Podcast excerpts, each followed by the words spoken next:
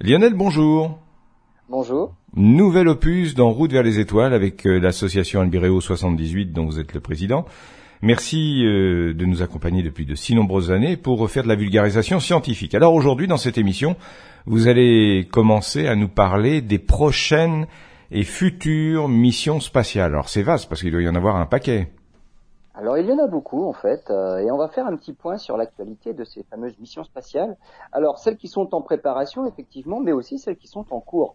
Alors en cours, il y a le télescope James Webb qui nous fait toujours des images fantastiques, euh, mais aussi en cours les déboires du lanceur SLS euh, de la NASA, les missions DART et Lucie qui elles aussi sont en cours, et aussi les ambitions d'une petite start-up française, vous allez voir, qui nous propose des, des petits sauts de puce dans la stratosphère. Ah super, on va pouvoir faire Cocorico un peu une fois au moins. Ah bah oui, on espère bien. Bon, on se retrouve tout de suite. Alors Lionel, vous allez tout d'abord nous parler d'une mission spatiale, puisque c'est le thème de cette émission que nous retrouvons tout au long de la semaine du lundi au vendredi. Mission spatiale en cours notamment. On va commencer par le, super lanceur de la NASA, le SLS, le Space Launch System. Alors le SLS, il est, il est dédié à la mission Artemis mission Artemis, alors c'est un grand projet qui aura beaucoup, qui aura plusieurs missions, hein, du numéro 1 jusqu'au bah, plusieurs, hein, 1, 2, 3 en tout cas, et puis 4, 5, 6 après. Euh, le problème, c'est qu'on a du mal à faire décoller ce fameux lanceur. Euh, par exemple, si on écoute Laurie Garver, hein, c'était l'administratrice de la NASA entre 2009 et 2013. Donc a priori, elle sait de quoi elle parle. Euh, le problème vient du lanceur, avec une propulsion qui n'a pas beaucoup évolué finalement depuis l'émission Apollo, et ça c'était il y a plus de 50 ans maintenant. Mais qu'est-ce qui se passe alors? Qu'est-ce qui se passe? Oui. Eh ben voilà, pour elle, l'hydrogène, ça vient de l'hydrogène. Hein. Donc c'est en fait, ce sont c'est le système de propulsion hydrogène-oxygène liquide. Et pour elle, l'hydrogène allait inévitablement être un problème récurrent à cause des choix technologiques pour le lanceur SLS. Pourquoi? Parce que c'est la même technologie qu'Apollo. On n'a pas fait évoluer le lanceur du tout. Alors que les capsules, on va dire la, charge utile. Rappelez-vous la, capsule Crew Dragon de SpaceX, c'est super moderne. Ça n'a plus rien à voir avec les petites capsules euh, des, missions Apollo avec des boutons partout. Là, on voit qu'on a fait un bond dans la technologie et probablement aussi un bond dans la fiabilité. Pour le lanceur, on n'a pas du tout fait ce saut technologique-là, et on est toujours à remplir des réservoirs avec de l'hydrogène, de l'oxygène liquide, et pour que ce soit liquéfié, ces choses-là, parce que nous, on va dire dans la vie de tous les jours, l'hydrogène et l'oxygène sont des, sont des gaz. sont des gaz Donc il faut des températures hyper froides. Donc hmm. ce sont des conditions tout à fait particulières pour liquéfier l'hydrogène et l'oxygène. Et pourquoi on le liquéfie? Bah Pour en mettre plus, simplement. Je, à l'état liquide, il occupe une place moins grande qu'à l'état gazeux. Je peux vous poser une question Vous êtes en train de nous expliquer que euh, la NASA n'a pas franchi le pas technologique nécessaire pour euh, son lanceur, en est resté au stade d'Apollo. Et, comment expliquez-vous que, par exemple, les Russes et, les Chinois utilisent une, technologie qui non plus n'a pas évolué pour leur lanceur et, qui est fiable? Euh, bah, Probablement, c'est qu'on a perdu un petit peu, le, on va dire, le savoir-faire. À chaque fois, pour, euh, pour la NASA, il a fallu passer par des étapes. On a eu l'étape navette spatiale qu'il a fallu utiliser, et c'est toujours un, un, tour de, c'est à coup de, c'est à marche forcée, on va dire. Le télescope Hubble, il fallait qu'il soit lancé par la navette spatiale. Et donc, d'un diamètre de 4 mètres 20 au départ du projet, il, a été réduit à 2 mètres 40 pour rentrer dans la navette spatiale. Donc, à chaque fois, c'est à marche forcée qu'on doit utiliser certaines technologies et on met l'argent dans une partie du projet, la navette, et les lanceurs finalement n'a pas évolué du tout parce que l'argent on n'en a pas finalement autant qu'on en veut pour développer tous azimuts. Donc on a développé ce lanceur, on va dire cette navette réutilisable. Les Européens avaient tenté de faire pareil avec Hermès, ce petit, euh, cette petite navette réutilisable, et les Russes avec Buran. Finalement, les, l'européenne comme la, la soviétique à l'époque n'ont pas fonctionné ont été abandonnés et les Américains se sont vraiment focalisés sur cette navette spatiale. Mais du côté du lanceur, on a gardé ce qu'on savait faire à l'époque de Saturne V, avec tous les problèmes de fiabilité qui allaient avec, et ça, ça n'a pas évolué. Si s'ils avaient mis plus, investi beaucoup plus du côté du lanceur, on aurait peut-être des lanceurs qui maintenant tiendraient un peu mieux la route. Et là, le problème, eh ben, c'est toujours des problèmes qu'on avait dans les années 60. Il faut bah, avec cette fameuse technologie de l'hydrogène et l'oxygène liquide, et eh ben finalement, il y a vraiment des gros problèmes de fiabilité. Donc, actuellement, le, le lancement qui devait avoir lieu fin août, puis euh, au mois de septembre, puis peut-être début octobre, Là maintenant, c'est, on pense que c'est même pas probablement avant le mois de novembre, parce qu'en plus il y a ce qu'on appelle des fenêtres de lancement. On peut pas lancer euh, la fusée euh, n'importe quand. Il faut que la Lune et la Terre soient bien placées l'une par rapport à l'autre. Sinon, l'orbite ne sera pas la bonne. Donc, on a des fenêtres de lancement. Là maintenant, on pense que rétrospectivement, le, le report du 29 août a été jugé un peu trop précautionneux et on aurait peut-être pu quand même la lancer sans problème. Hmm. Bon, maintenant, on n'y est, on n'est plus là. Actuellement, il y, a un, il y, a un, ouragan qui se dirige vers la Floride, donc là, il y a un délai à cause de la météo, et puis de toute façon à cause des fuites. Alors cette mission SLS, qui fait partie du programme Artemis, c'est Artemis numéro 1, mission automatique inhabitée pour un aller-retour euh, vers la Lune avec un survol rapproché quand même à 100 km d'altitude au-dessus de la Lune. Donc on va avoir des images quand même assez rapprochées normalement. Mais c'est juste une, on va dire une mission qui agit comme un démonstrateur technologique. Ensuite, elle sera suivie par Artemis 2, si tout se passe bien pour Artemis 1 évidemment, mais ça ne décolle toujours pas. Et Artemis 2, ça c'est une mission habitée. C'est du type Apollo 8. Oui. Ou même Apollo 13, mais pour d'autres raisons. Ils ont eu un problème à l'aller, il fallait juste faire un aller-retour pour revenir euh, de manière euh, safe. Donc euh, Artemis 2, c'est un survol de la Lune, donc c'est un aller-retour Lune, mais là à 7000 km de la Lune. On va pas, euh, on va pas tenter de, de, de, frôler la Lune à 100 km d'altitude. Et si tout se passe bien, alors on aura la mission Artemis 3, où là on prévoit un alunissage type Apollo 11. C'est-à-dire que lorsque Artemis 3 sera réellement en route, eh ben on en sera revenu finalement comme euh, en 1969, lorsque l'homme a posé pour la première fois le pied sur la Lune. Donc dans l'état actuel des choses, finalement, les coûts font que il ne peut même pas y avoir de suite à la mission Artemis 3. Donc il n'y a que les trois premières missions qui peuvent réellement, on va dire, avoir lieu, se dérouler, si tout est réuni pour le faire. Et pour aller plus loin qu'Artemis 3, et réellement à la limite commencer à, à développer une base lunaire sur notre satellite, il faudra qu'il y ait des entreprises privées qui entrent en jeu. D'accord, carrément des entreprises privées. Euh, c'est un leitmotiv qu'on entend depuis depuis quelques années. Euh, merci Lionel. En tout cas, on se retrouve demain pour la suite de ce sujet passionnant. Euh, demain, vous nous parlez de quoi? Eh ben, demain, on va parler d'une mission qui elle a fonctionné, la mission DART. Eh bien, on en reparle. Lionel, bonjour.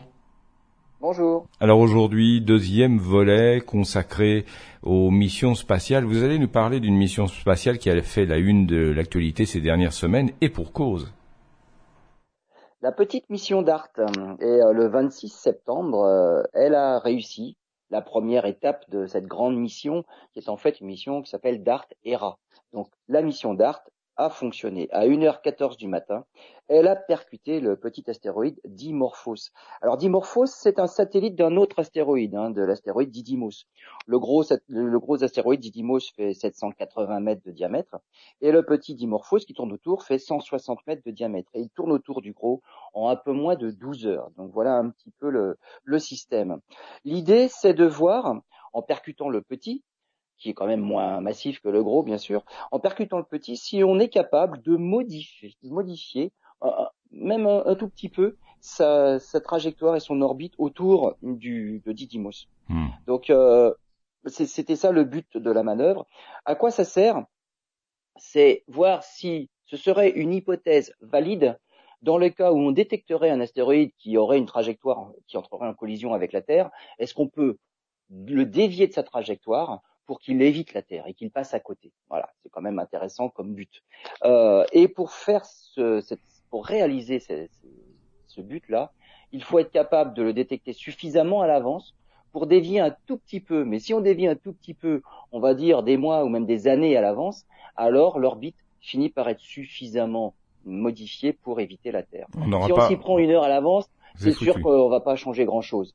Et si on s'y prend longtemps à l'avance, est-ce que même cette idée-là, de pouvoir s'en prendre longtemps à l'avance, alors est-ce que ça marcherait? Voilà, c'est ça l'idée. Ce qui est intéressant de savoir, c'est que est mis en place au niveau international un, un, conseil de défense spatiale pour euh, pour étudier, pour surveiller. Euh, et ça fait quelques, ils se réunissent deux fois par an d'ailleurs pour euh, pour étudier les, les solutions. C'est intéressant. Et, et, et, alors je suis surpris pour faire de mauvais esprits, il n'y a pas Bruce Willis qui fait partie du comité de scientifiques. Hein.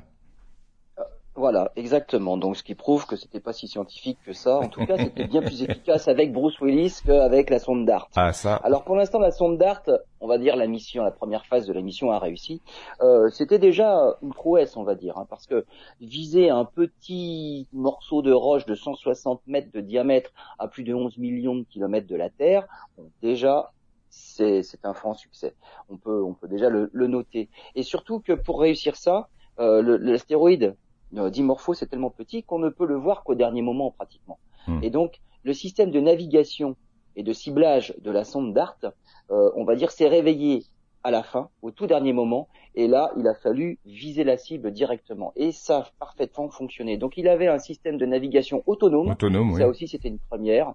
Euh, on ne pouvait pas le diriger depuis la Terre, puisque de toute façon, on n'en avait pas d'image à ce moment-là. Hmm. Donc, c'était autonome pour la fin de la mission. Et il a percuté à plus de 20 000 km heure euh, le petit astéroïde satellite. Euh, ce qu'on espère, alors, ce qui a fonctionné, c'est l'impact lui-même. Alors l'impact lui-même, on va dire, c'est une voiture, une grosse voiture qui qui, euh, qui, s'écrase à plus de 20 000 km/h sur l'astéroïde. Ça, ça a peut-être fait quelques modifications. Euh, ce qu'on espère aussi, c'est que en créant le cratère d'impact, les éjectats même du petit astéroïde créent aussi une poussée qui vont qui va elle-même modifier la trajectoire. Donc tout ça, dans ce qu'on a prévu dans les calculs, ça doit contribuer à modifier un petit peu euh, la, la, trajectoire, l'orbite et surtout la période de révolution du petit autour du grand. Hmm. Donc, de un peu moins de 12 heures, ce qu'on espère dans les calculs, les simulations, c'est avoir modifié sa période de révolution d'environ euh, une centaine de secondes, donc un peu moins de 3 minutes. C'est ça qu'on espère mesurer. Euh, on espère le mesurer dans quelques semaines. C'est-à-dire qu'on va pouvoir étudier maintenant à nouveau le couple Didymos-Dimorphos pour voir si le satellite a eu sa période de, révolution autour du gros réellement modifiée d'à peu près euh, une centaine de secondes. Donc ça, on le saura dans quelques semaines. Il faut d'abord faire les mesures, dépouiller les résultats. Voilà, Mais surtout, oui la mission DART ERA, c'est qu'une moitié la mission DART. Vient, elle, de s'effectuer et de réussir. Il y a la mission ERA maintenant, qui est une mission de l'Agence spatiale européenne. Hein. En 2024, la mission européenne ERA doit décoller pour aller enquêter finalement sur les conséquences de la collision. Elle arrivera auprès de, Dimorphos en 2026. Et là, il y aura deux nanosatellites. On appelle ça des CubeSats, des nanosatellites, des satellites en forme de cube. Hein. Euh, L'un pour observer la surface de l'astre euh, et pour voir justement bah, le cratère qui a été fait, euh, on a été surpris dernièrement par une mission euh, sur les astéroïdes, c'est que le cratère était bien plus important que ce qu'on pensait. Ça veut dire qu'on ne connaît pas vraiment euh, la composition et la cohésion, la structure des astéroïdes. ça, ça, ça c'est vraiment différent d'un astéroïde au suivant. Donc là, on peut veut prendre des photos de l'impact qui a réellement été créé. Là, on n'en sait rien. On ne peut pas faire d'image actuelle. Et l'autre petit nanosatellite, c'est pour sonder l'intérieur de Dimorphos, pour étudier sa cohésion. Donc, Deuxième partie de la mission, bah, ce sera un décollage en 2024 avec l'Europe. Et eh ben voilà, et on aura l'occasion, j'imagine, de, faire une émission euh, euh, sur cette, ah bah, euh, cette bien que celle-là pourra bien décoller et qu'on aura le, succès au rendez-vous. En tout cas, la première phase de, de la mission DART, elle, a été, a été effectuée avec succès. C'est vrai que ça a été un, un, coup de poker, même si scientifiquement c'était bien établi, bien préparé mais euh, ne pas savoir quelle est la structure du, de la météorite, ça, ça, ça détermine en fait tout l'effet de, de cette mission. Absolument, parce que après, euh, le, fait de pouvoir dévier plus ou moins dépend aussi de la composition de l'astéroïde en question. S'il est poreux, on va finir par passer à travers sans faire grand-chose. S'il est très massif ou trop massif, l'impacteur euh, ne jouera pas gros, beaucoup non plus. Donc, euh, donc tout ça, ce sont des paramètres à bien connaître. Et les simulations là sont même difficiles vu la différence de masse entre un astéroïde de quand même 160 mètres de diamètre et une petite sonde d'à peine 20 mètres d'envergure. Voilà, donc euh, comme quoi à chaque fois qu'il y aura, si ça marche, ça sera pour les astéroïdes du sur-mesure. Voilà. Euh, merci Lionel. Euh, on se retrouve demain. Demain, vous nous parlez de quoi? Demain, je vais vous parler d'une encore une fantastique image du télescope James Webb. D'accord, à demain. Bonjour Lionel. Bonjour. Vous allez nous parler donc encore aujourd'hui des missions spatiales. Et quelle est celle que vous allez aborder?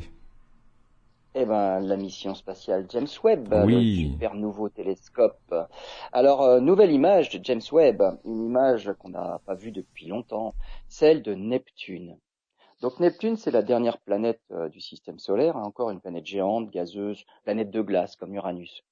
Et après avoir parlé de l'anneau de Jupiter, vu par James Webb cet été, eh ben une image de Neptune euh, qui montre aussi eh ben ces anneaux.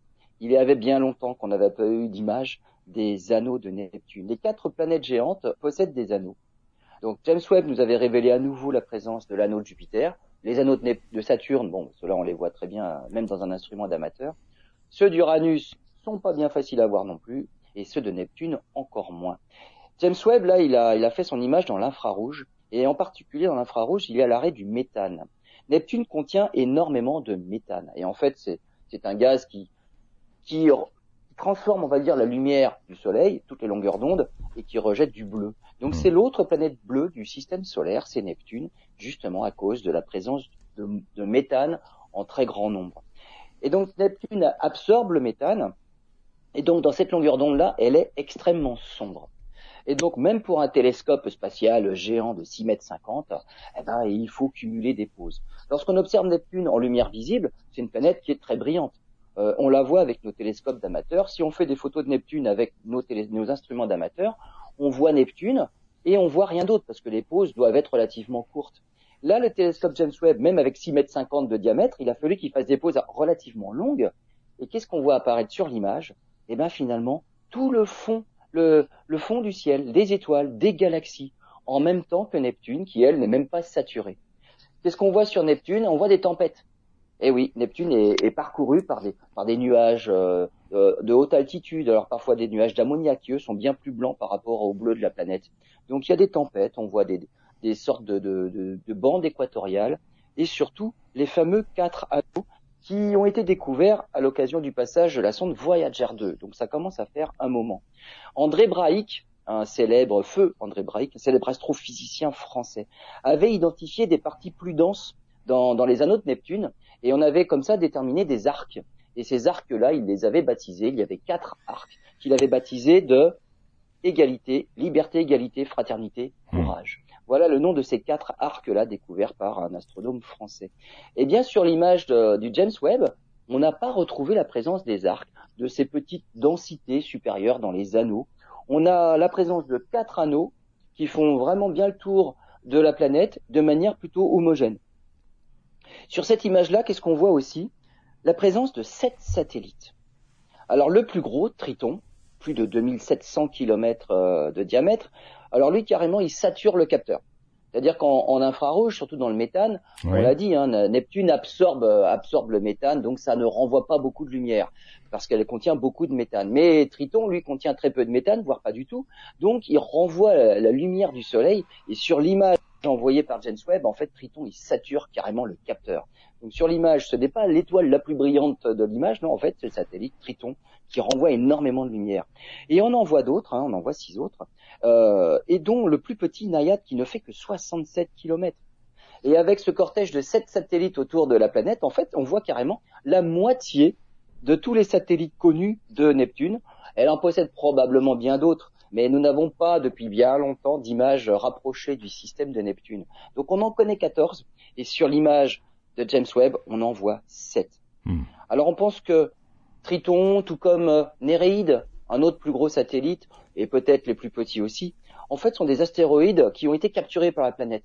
Il faut dire que Neptune est juste à côté, c'est la dernière grosse planète du système solaire, la dernière planète, et au-delà, il y a des objets qui forment une ceinture d'astéroïdes, la ceinture de Kuiper. On appelle ça les objets transneptuniens. Donc au-delà de Neptune, dont fait partie Pluton hein, finalement. Hein. Et donc on pense que Neptune a capturé des astéroïdes de cette fameuse ceinture d'astéroïdes-là et qui sont devenus ses satellites. Donc voilà un petit peu le petit monde de Neptune que nous a fait redécouvrir le, super télescope James Webb. Voilà, c'est extraordinaire, hein. un outil vraiment qui va nous permettre, euh, enfin permettre aux scientifiques de faire des, découvertes euh, pour ces prochaines années. Merci ben Lionel. Au-delà des belles images, on peut même faire de la science parce qu'on a tout à fait, on a des détails finalement. On revoit à nouveau les anneaux de Neptune hmm. et ces tout petits satellites. Parenthèse euh, que je referme bien vite euh, à propos d'anneaux autour des planètes. Euh, je crois qu'il y a quelques années, vous nous aviez fait une chronique en disant qu'il y avait des, des anneaux autour de la planète Terre aussi. La Terre a eu des anneaux A à eu des de la anneaux. formation de la Lune, mais Voilà. mais c'est comme la, la formation des anneaux, c'est un cycle entre anneaux, satellites, anneaux, Hmm. satellites, des satellites qui se rentrent dedans, ça forme des anneaux, Hmm. les anneaux qui se réagglomèrent Ça forment des fait- satellites c'est des et ainsi de suite. satellites. Donc. À l'époque où la Lune s'est formée, elle s'est formée sur un anneau qu'il y avait autour de la Terre, mais à l'époque personne n'était là pour pouvoir l'observer. Ah, c'est bien dommage. Je pensais que vous étiez déjà avec votre télescope. Mais bon, c'est pas grave. Euh, désolé. Eh oui. Donc, euh, merci. Demain, nouveau sujet? Et demain, on va parler de la petite sonde Lucie en route vers Jupiter. Lionel, bonjour. Bonjour. Alors aujourd'hui, vous allez vous rapprocher de votre micro parce qu'il y a des petits soucis. Voilà. Voilà, c'est parfait. Lionel, bonjour. Bonjour. Vous allez nous parler aujourd'hui euh, des missions spatiales et de la mission qui porte un nom charmant, Lucie. La petite mission Lucie. Alors, elle est en route, celle-là, vers Jupiter. Alors, pas vraiment Jupiter, mais plutôt ses satellites, ses astéroïdes troyens. Euh, les astéroïdes troyens, en fait, ce sont des, bah, des astéroïdes qui sont piégés sur l'orbite de Jupiter. Alors, ils se trouvent soit devant la planète, soit derrière la planète. Alors, pas juste devant ni juste derrière. hein. Ils sont loin devant sur l'orbite de Jupiter ou loin derrière. En fait, entre les astéroïdes troyens, Jupiter et le Soleil, ça forme, si vous vous rappelez un petit peu de vos leçons de géométrie de collège, un triangle équilatéral. Donc ça fait un grand triangle dans le ciel. Mais comme ils sont sur l'orbite de Jupiter, ils font un tour autour du Soleil à la même vitesse que Jupiter. Il se trouve en fait ces, ces points euh, dans, on va dire sur les orbites, mais de toutes les planètes. hein. Pour la Terre, il y a aussi des astéroïdes troyens piégés à ces endroits-là de l'orbite. Euh, en fait, il y a une, un point de gravité relativement stable finalement. Et c'est pour ça que ils peuvent se regrouper en ces points-là de l'orbite. Jupiter étant la plus grosse planète du système solaire, il y en a beaucoup de ces fameux astéroïdes troyens. Et la petite sonde euh, Lucie doit aller visiter six de ces astéroïdes entre 2027 et 2033. Et donc, pendant ces six années de mission, elle va passer de l'un à l'autre pour aller étudier ces fameux astéroïdes. Alors le problème, c'est que leurs orbites sont à peu près connues, mais je dis à peu près, parce que c'est à peu près l'orbite de Jupiter. Mais ça tourne autour de ce point de gravité relativement euh, stable, plus ou moins stable. Et donc leurs positions exactes ne sont, elles, pas vraiment bien connues. Et Lucie, il faut quand même bien qu'elle tombe bien sur le bon astéroïde pour aller l'observer. Alors ce qu'on fait pour aider cette petite sonde qui est en route hein, déjà vers, euh, vers Jupiter, eh bien on affine les, les orbites et les positions en lançant des grandes campagnes d'observation grâce aux astronomes amateurs. Et les observations consistent en l'observation d'occultation. Alors c'est quoi une occultation? Eh bien ces astéroïdes, euh, comme ils se déplacent sur l'orbite de Jupiter autour du Soleil, vus de la Terre, ils peuvent être amenés à passer devant une étoile qui se trouve bien plus loin dans notre galaxie. Et ainsi, à un moment bien précis, cacher l'étoile momentanément. L'étoile disparaît du champ de l'oculaire de nos instruments. Donc ce que nous demandent les astronomes professionnels, Oui. c'est d'enregistrer ces occultations. Si on est à un endroit bien précis sur Terre et que l'on observe la disparition d'une étoile parce qu'un astéroïde est passé devant, alors on peut déterminer très précisément et vraiment extrêmement précisément la position de l'astéroïde en question qui vient de cacher l'étoile. Si on fait ça tout au long de, on va dire, euh, lorsque l'astéroïde passe devant l'étoile, c'est comme si il y avait l'ombre de l'astéroïde qui passait sur la Terre. Et donc c'est ce qu'on a demandé le, le 26 août dernier, par exemple, pour l'occultation d'un de ces fameux astéroïdes dont Lucie vous veut aller prendre des images et veut étudier. C'est l'astéroïde Polymel. C'est une des cibles de Lucie. Et la trajectoire sur laquelle il fallait se trouver pour passer dans l'ombre de Polymel par rapport à une étoile, ça allait, on va dire, des Charentes-Maritimes jusqu'en Pologne, en passant par les Ardennes et en traversant l'Allemagne. Donc, on avait une idée finalement des positions qu'il fallait qu'il fallait avoir, de l'endroit qu'il fallait aller sur Terre pour observer l'occultation. Alors évidemment avec une certaine marge d'erreur. Et c'est pour ça qu'on demandait aux astronomes de se disperser le long de cette trajectoire-là calculée, avec plus ou moins de marge d'erreur, pour affiner la position de l'astéroïde Polymel. Donc c'est quelque chose, c'est une campagne qui s'est déroulée le 26 août dernier, qui a très bien marché.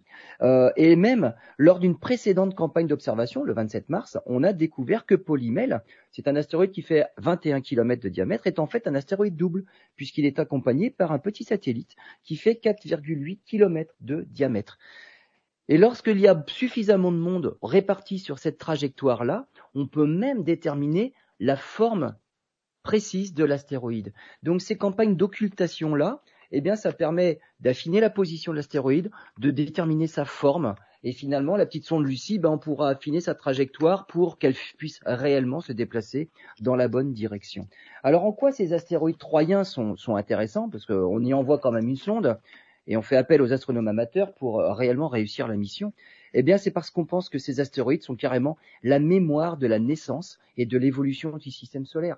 Ils sont coincés là depuis un sacré nombre d'années, et donc ils n'ont pas évolué depuis tout ce temps, et donc ils sont la mémoire de la formation du système solaire. Donc voilà un peu la mission Lucie, qui débutera réellement entre 2023, 2027 euh, et 2033. Merci Lionel en tout cas, on aura demain une nouvelle émission, et cette émission sera consacrée à quelle mission? Eh ben, on va partir dans la stratosphère de la Terre cette fois-ci, mais grâce à une start-up française. Ah, parler de la science à la mode française. Merci, à demain. Lionel, bonjour.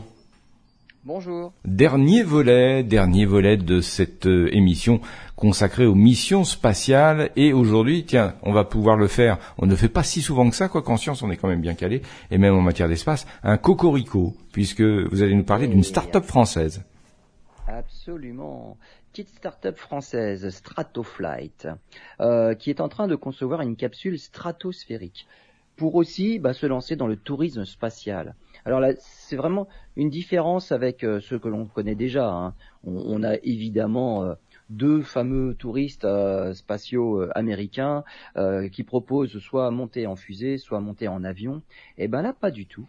la petite capsule spatiale montera sous un ballon pour atteindre 35 km dans la stratosphère.